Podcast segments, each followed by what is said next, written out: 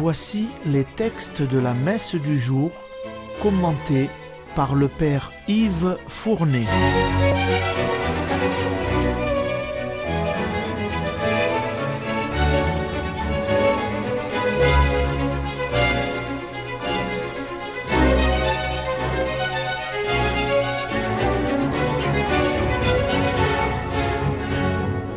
Bonjour, chers auditeurs et auditrices de Radio Maria. Aujourd'hui, c'est le mardi de la cinquième semaine du temps ordinaire année paire. Les lectures liturgiques sont celles de ce mardi de cette cinquième semaine. La première lecture est tirée de la suite du premier livre des rois.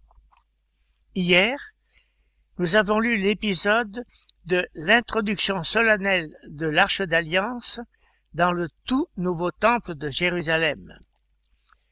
Le roi Salomon alors fit au peuple un grand discours. En terminant, se tournant vers Dieu, il lui fit la prière solennelle que vous allez entendre. Écoutez la lecture. Lecture du premier livre des rois.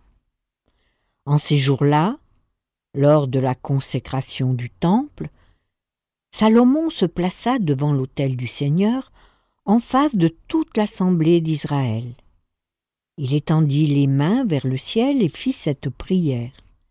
Seigneur, Dieu d'Israël, il n'y a pas de Dieu comme toi, ni là-haut dans les cieux, ni sur la terre ici-bas car tu gardes ton alliance et ta fidélité envers tes serviteurs quand ils marchent devant toi de tout leur cœur. Est-ce que vraiment Dieu habiterait sur la terre? Les cieux et les hauteurs des cieux ne peuvent te contenir, encore moins cette maison que j'ai bâtie. Sois attentif à la prière et à la supplication de ton serviteur. Écoute, Seigneur mon Dieu, la prière et le cri qu'il lance aujourd'hui vers toi. Que tes yeux soient ouverts nuit et jour sur cette maison, sur ce lieu dont tu as dit C'est ici que sera mon nom. Écoute donc la prière que ton serviteur fera en ce lieu. Écoute la supplication de ton serviteur et de ton peuple Israël lorsqu'ils prieront en ce lieu. Toi, dans les cieux où tu habites, écoute et pardonne.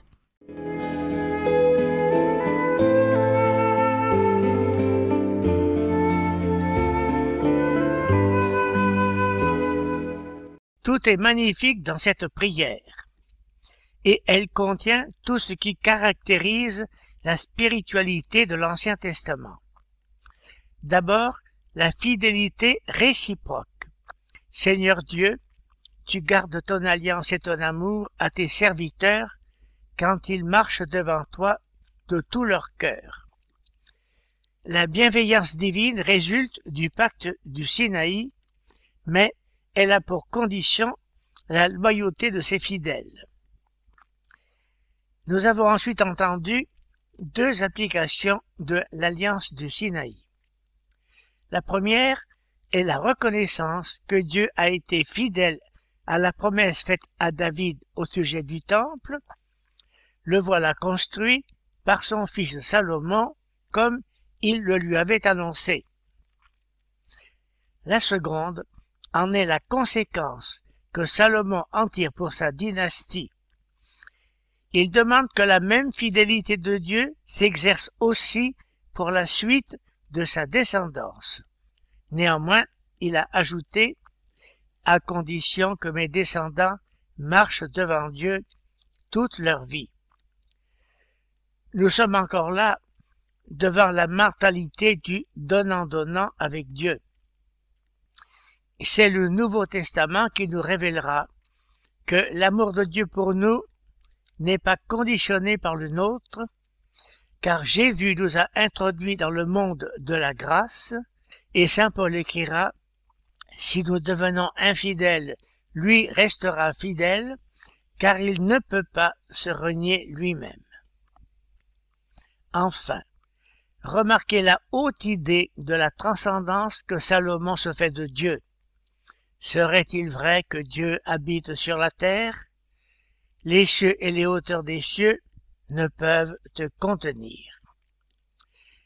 Mais comment se fait-il que ce petit peuple d'Israël se fasse une idée de Dieu aussi haute quand on le compare aux si pauvres divinités païennes des pourtant hautes civilisations qui l'entourent. Tel est le mystère d'Israël, peuple de Dieu. C'est maintenant l'Évangile. Nous commençons aujourd'hui la lecture du chapitre septième de l'Évangile selon saint Marc. Jésus doit maintenant faire face aux attaques des pharisiens et des scribes. Ces derniers vont lui reprocher l'indépendance de ses disciples à l'égard de la tradition des anciens, et vous allez entendre la vigueur de sa réponse et aussi le commentaire assez malicieux de saint Marc. Écoutez l'Évangile.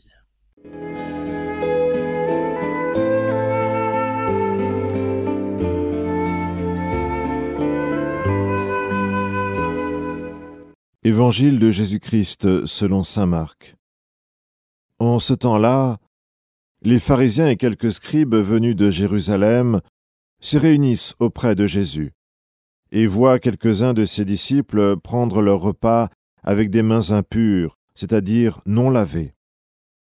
Les pharisiens, en effet, comme tous les juifs, se lavent toujours soigneusement les mains avant de manger, par attachement à la tradition des anciens et au retour du marché, ils ne mangent pas avant de s'être aspergés d'eau. Et ils sont attachés encore par tradition à beaucoup d'autres pratiques, lavage de coupes, de carafes et de plats. Alors les pharisiens et les scribes demandèrent à Jésus Pourquoi tes disciples ne suivent-ils pas la tradition des anciens? Ils prennent leur repas avec des mains impures. Jésus leur répondit Isaïe a bien prophétisé à votre sujet, hypocrite. Ainsi qu'il est écrit, Ce peuple m'honore des lèvres, mais son cœur est loin de moi. C'est en vain qu'ils me rendent inculte. Les doctrines qu'ils enseignent ne sont que des préceptes humains. Vous aussi, vous laissez de côté le commandement de Dieu pour vous attacher à la tradition des hommes.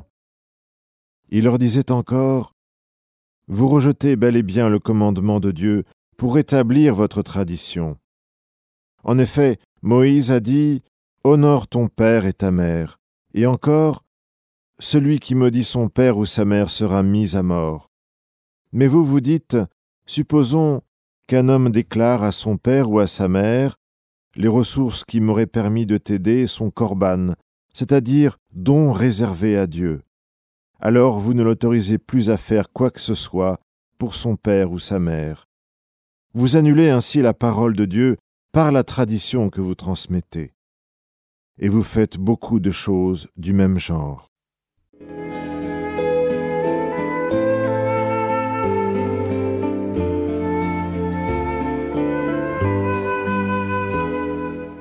Que je vous explique d'abord ces mains non lavées des disciples. Les scribes les déclarent impurs, non pas pour des raisons de propreté ou d'hygiène, mais pour des raisons de tradition religieuse. C'est alors que vous avez entendu saint Marc énumérer longuement et avec une certaine malice tous les lavages rituels alors en usage. Il a cité entre autres, avec une sorte d'amusement, lavage de coupes, de cruches et de plats. Quant à Jésus, il a répliqué vertement aux accusateurs ainsi Isaïe a bien prophétisé de vous, hypocrite. Et vous l'avez entendu alors dénoncer les interprétations trop humaines et même mesquines de la loi de Moïse. L'exemple du corban qu'il a donné est typique. Parce que le Fils a déclaré corban ses biens, c'est-à-dire qu'il les a déclarés offrande à Dieu, il pourra tranquillement laisser ses parents dans la misère sans leur donner un sou, car son argent, devenu corban, il ne peut plus le leur donner. Et j'ai-tu de répliquer ainsi le commandement de Dieu qui dit Honore ton père et ta mère, qu'en faites-vous? N'est-il pas supérieur à votre corban Et ainsi, il s'oppose à ce qu'on sacralise la tradition. Certes, la tradition est un héritage riche et précieux, légué par ceux qui nous ont précédés, mais elle doit toujours être confrontée et soumise à la loi de Dieu proprement dite. Héritage précieux, oui. Intangible, non. À ce sujet, voici un mot d'esprit du pape Pie XI, le pape d'avant-guerre. Les traditions, je les aime tellement que je n'hésite pas à en créer de nouvelles. Terminons par la courte prière suivante. Accorde-nous, Seigneur, de pouvoir t'adorer sans partage et d'avoir pour tout homme une vraie charité. Par Jésus-Christ. Amen.